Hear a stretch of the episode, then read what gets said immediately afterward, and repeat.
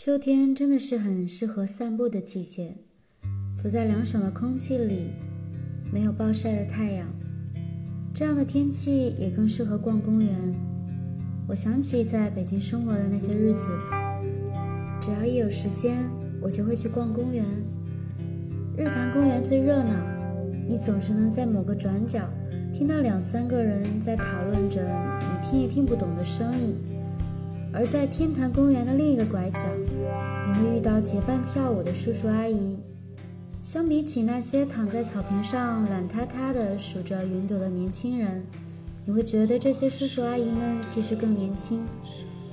最让我印象深刻的，则是地坛公园的鸽子，因为那些鸽子常年被游客和工作人员照顾得太好的原因吧，它们都长着圆滚滚的肚子。堆在公园的大路上，当你走过去，它们就成群结队地飞起来。你也会听到园区的一些警告，因为它们太肥了，所以游客禁止喂鸽子。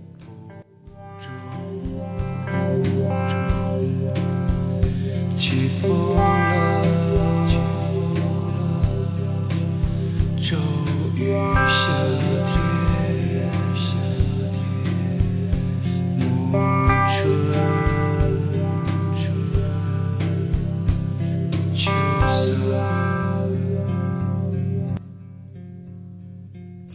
读的这一篇散文是由史铁生所写的《我与地坛》，而在这一篇散文中所写的地坛公园，却和我如今去到的地坛公园截然不同。那时候的地坛没有肥硕的鸽子，也没有如此众多的游客，但却被曾经的那些厚重的历史氛围所环绕。很多时候。文学能把我们带去不同的时间，而当你刚好又站在那位作家曾经驻足过的地方，空间也一样被重叠了。就在这时候，会有多少读者和听众，又能刚好与这位作家产生共情呢？让我们一起来听《我与地坛》，作者史铁生。我在好几篇小说中都提到过一座废弃的古园，实际上就是地坛。许多年前，旅游业还没有开展，园子荒芜冷落的如同一片野地，很少被人记起。地坛离我家很近，或者说我家离地坛很近，总之，只好认为这是缘分。地坛在我出生前四百多年就坐落在那儿了，而自从我的祖母年轻时带着我的父亲来到北京，就一直住在离他不远的地方。五十多年间搬过几次家，可搬来搬去总是在他周围，而且是越搬离他越近了。我常觉得这中间有着宿命的味道，仿佛。这座古园就是为了等我而历尽沧桑，在那儿等待了四百多年。他等待我出生，然后又等待我活到最狂妄的年龄上，忽然的残废了双腿。四百多年里，他一面剥蚀了古殿檐头浮夸的琉璃，淡褪了门壁上炫耀的朱红，摊劈了一段段高墙又散落的玉砌雕栏。祭坛四周的老柏树愈见苍幽，到处的野草荒藤也都茂盛的自在坦荡。这时候，想必我是该来了。十五年前的一个下午，我摇着轮椅进入园中，他为一个失魂落魄的人把一切都准备好了。那时，太阳循着亘古不变的路途，正越来越大。也越红，在满园弥漫的沉静光芒中，一个人更容易看到时间，并看见自己的身影。自从那个下午，我无意中走进了这园子，就再没长久的离开过它。我一下子就理解了他的意图，正如我在一篇小说中所说的：“在人口密集的城市里，有这样一个宁静的去处，像是上帝的苦心安排。两条腿残废后的最初几年，我找不到工作，找不到去路，忽然间几乎什么都找不到了。我就摇着轮椅，总是到他那儿去，紧卫着那儿是可以逃避一个世界的另一个世界。我在那篇小说中写道：“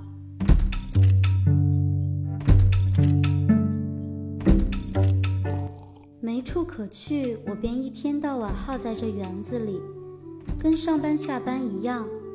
别人去上班，我就摇了轮椅到这儿来。”园子无人看管，上下班时间有些抄近路的人从园中走过，园子里活跃一阵，过后便沉寂下来。园墙在金晃晃的空气中斜切下一溜阴凉。我把轮椅开进去，把椅背放倒，坐着或者是躺着，看书或者想事，撅一叉树枝。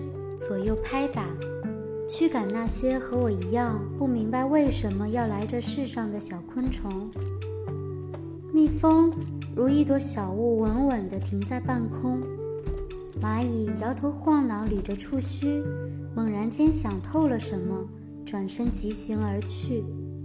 瓢虫爬得不耐烦了，累了，祈祷一回，便支开翅膀，忽悠一下升空了。树干上留着一只蝉蜕，寂寞如一间空屋。露水在草叶上滚动、聚集，压弯了草叶，轰然坠地的摔开万道金光。满园子都是草木竞相生长弄出的响动，窸窸窣窣，窸窸窣窣，片刻不息。这都是真实的记录。源自荒芜。但并不衰败。除去几座殿堂，我无法进去；除去那座祭坛，我不能上去，而只能从各个角度张望它。地坛的每一棵树下，我都去过，差不多它的每一米草地上都有过我的车轮印。无论是什么季节、什么天气、什么时间，我都在这园子里待过。有时候待一会儿就回家，有时候就待到满地上都亮起月光，记不清都是在它的哪些角落里。我一连几小时专心致志的想关于死的事，也以同样的耐心和方式想过我为什么要出生。这样想了好几年，最后事情终于弄明白了：一个人。出生了，这就不再是一个可以辩论的问题，而只是上帝交给他的一个事实。上帝在交给我们这件事实的时候，已经顺便保证了他的结果。所以，死是一件不必急于求成的事，死是一个必然会降临的节日。这样想过之后，我安心多了。眼前的一切不再那么可怕，比如你起早熬夜准备考试的时候，忽然想起有一个长长的假期在前面等待你，你会不会觉得轻松一点，并且庆幸，并且感激这样的安排？剩下的就是怎样活的问题了。这却不是在某一个瞬间就能完全想透的，不是能够一次性解决的事。怕是活多久就要想他多久了，就像是伴你终生的魔鬼或恋人。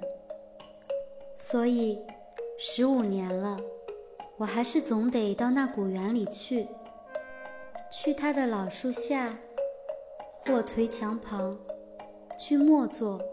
去呆想，去推开耳边的嘈杂，理一理纷乱的思绪，去窥看自己的心魂。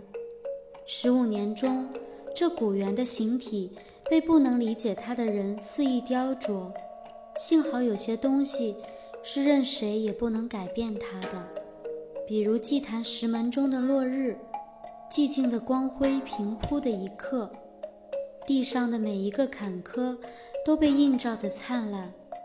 譬如在园中最为落寞的时间，一群雨燕便出来高歌，把天地都叫喊的苍凉。譬如冬天雪地上孩子的脚印。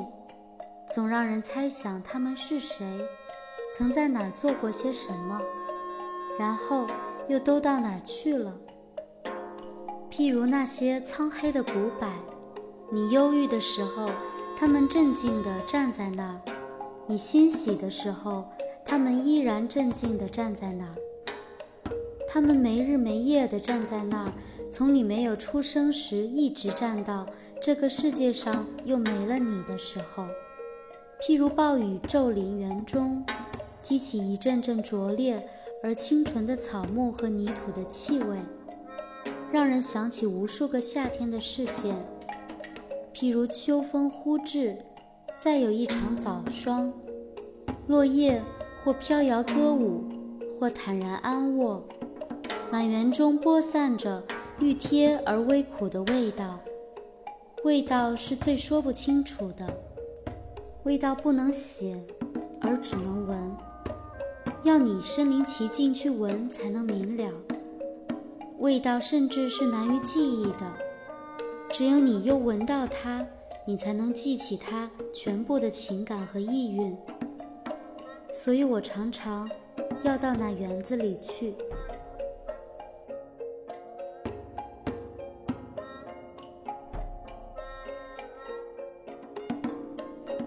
现在我才想到，当年我总是独自跑到地坛去，曾经给母亲出了一个怎样的难题。她不是那种光会疼爱儿子而不懂得理解儿子的母亲，她知道我心里的苦闷，知道不该阻止我出去走走，知道我要是老待在家里，结果会更糟，但她又担心我一个人。在那荒僻的园子里，整天都想些什么？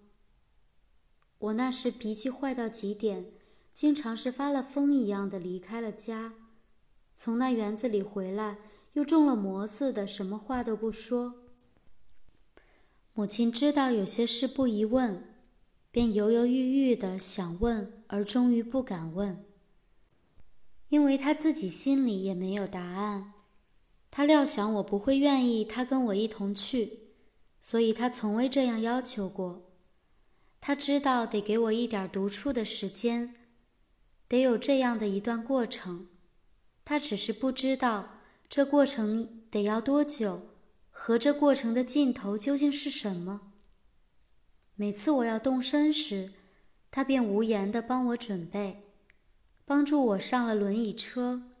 看着我摇车拐出小院，在这以后他会怎样？当年我不曾想过。有一回我摇车出了小院，想起一件什么事，又返身回来，看见母亲仍站在原地，还是送我走时的姿势，望着我拐出小院去的那处墙角，对我的回来竟一时没有反应。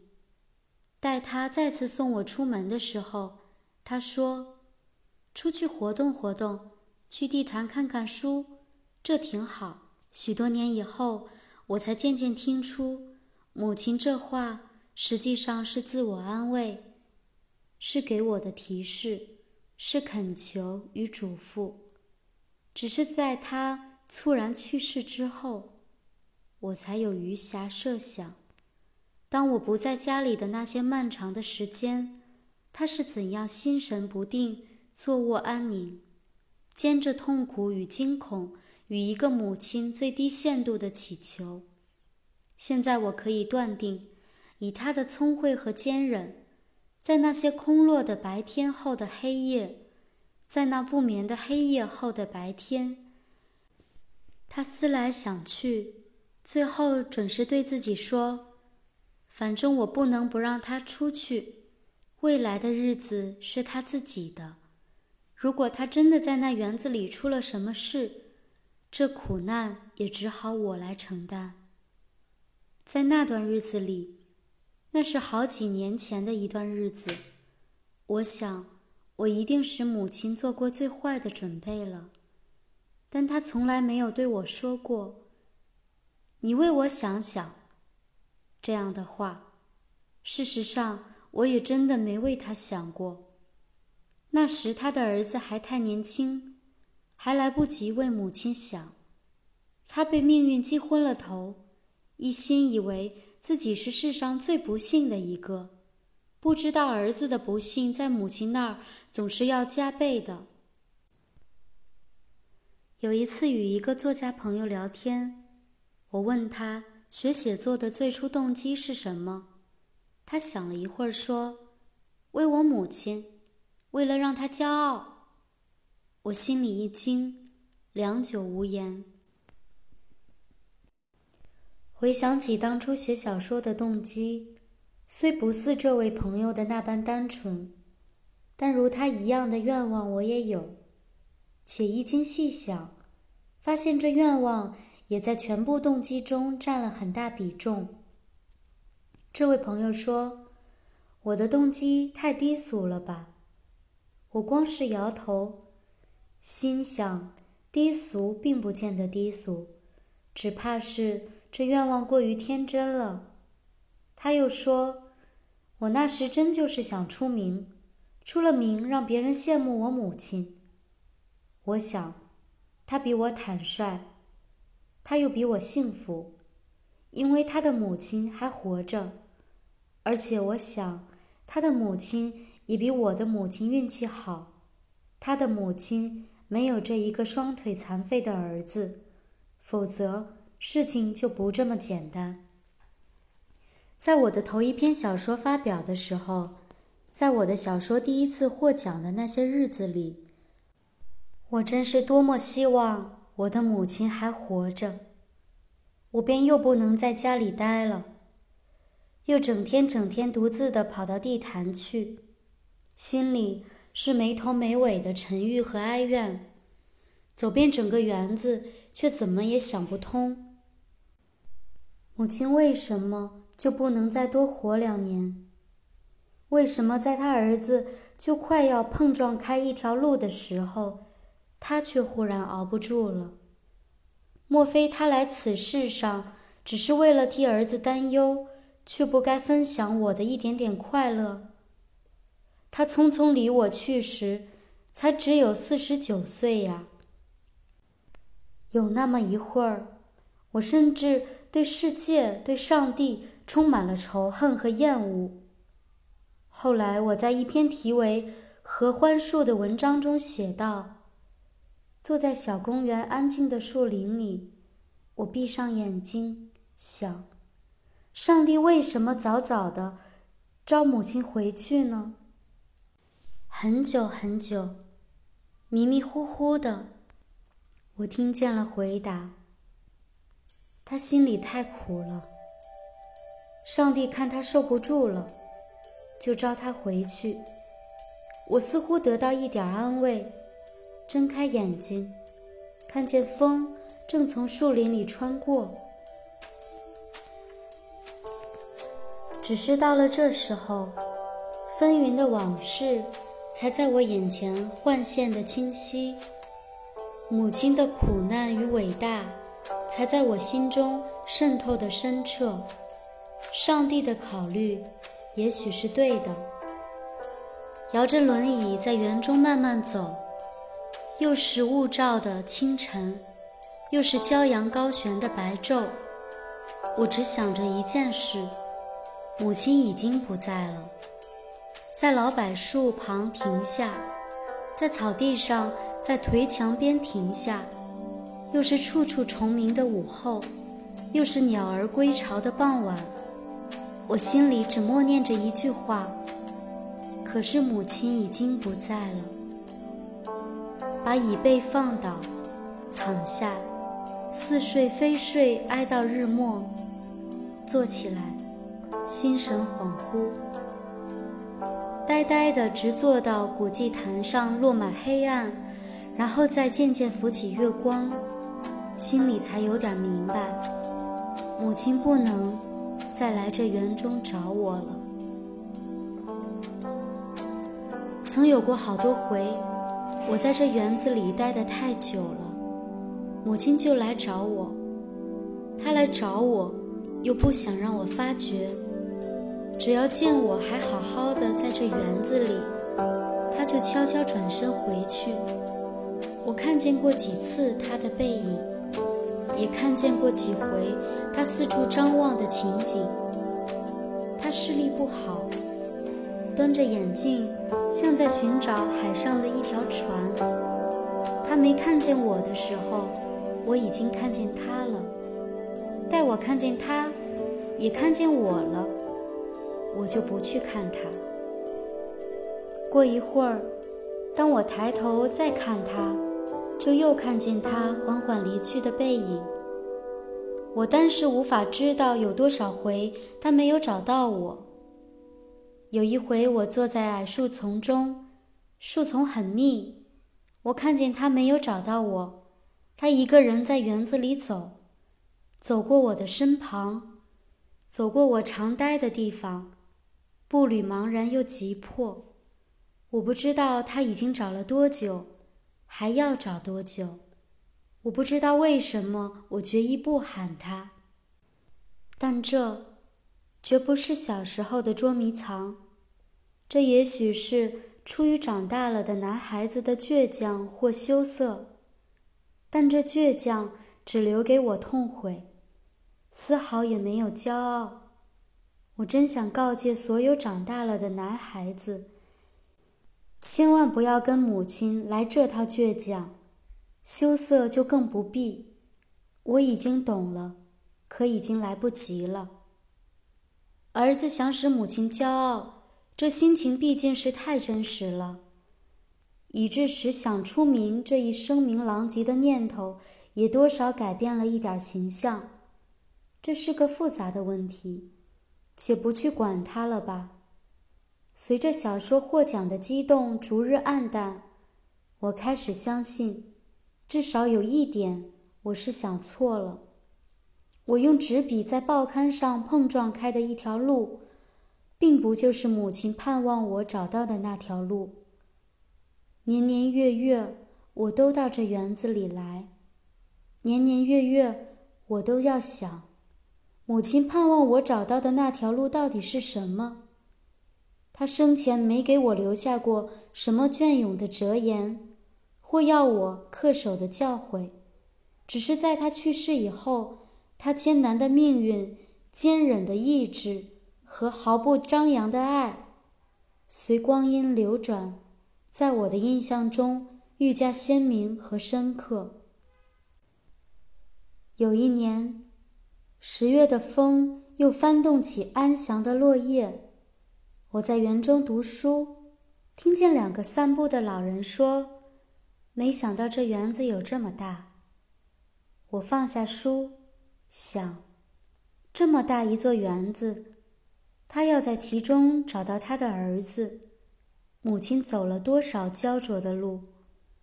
多年来，我头一次意识到，这园中不单是处处都有过我的车辙，有过我的车辙的地方，也有过母亲的脚印。